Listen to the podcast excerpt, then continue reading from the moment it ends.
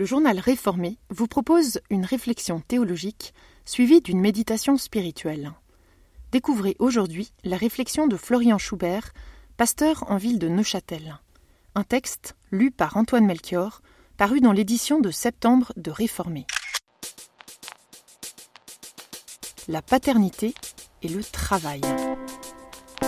Le 27 septembre, le peuple suisse décidera s'il accorde deux semaines de congé paternité. L'occasion pour Florian Schubert, père de quatre enfants, de se plonger dans la question du rapport entre paternité, salaire et travail. Quand on a des petits-enfants, il est évident que le terme congé évoque une idée assez fausse de cocktail et de palmier.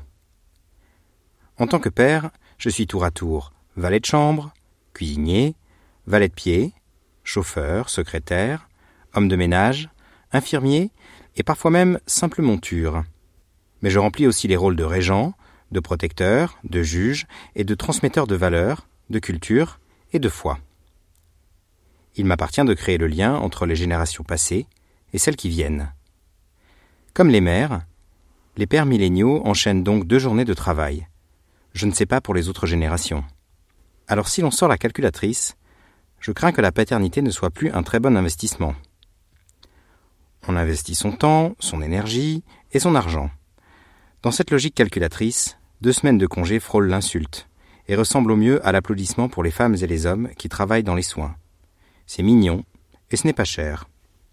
En tant que père et en tant que théologien, je vous invite cependant à sortir de cette approche matérialiste, calculatrice, et à nous élever dans la définition que la foi nous donne de la vie et de notre engagement. Car voir la paternité comme un travail écrase la beauté de ce don de Dieu et nous remplit de colère. Un coup d'œil dans la Genèse nous aide à purifier notre regard. La paternité y est première. Dans le temps de l'innocence des hommes, Dieu les bénit en disant Soyez féconds et multipliez-vous. Bien avant la malédiction du travail, vous travaillerez la sueur de votre front. La paternité est un don de Dieu, à laquelle il faut répondre par un don de soi, sans calculer, parce qu'elle est source de vie. En créant l'être humain, Dieu a voulu un être créateur et social, qui trouve la valeur de son existence dans le don de soi. Dans cette logique, l'être a plus de valeur que l'agir, et la paternité plus que le travail. Il y a donc une révolution copernicienne à réaliser.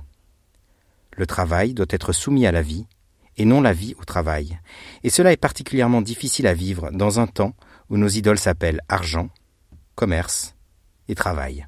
Peut-être que deux semaines de congé, où les pères prennent soin de la vie, aideront à remettre les choses à la bonne place et à moins sacrifier le sacré à l'utile. Et ça, ça n'a pas de prix. En conclusion, je vous propose une prière qui reprend la recherche de l'équilibre, la sainteté de la vie et le bonheur du don de soi.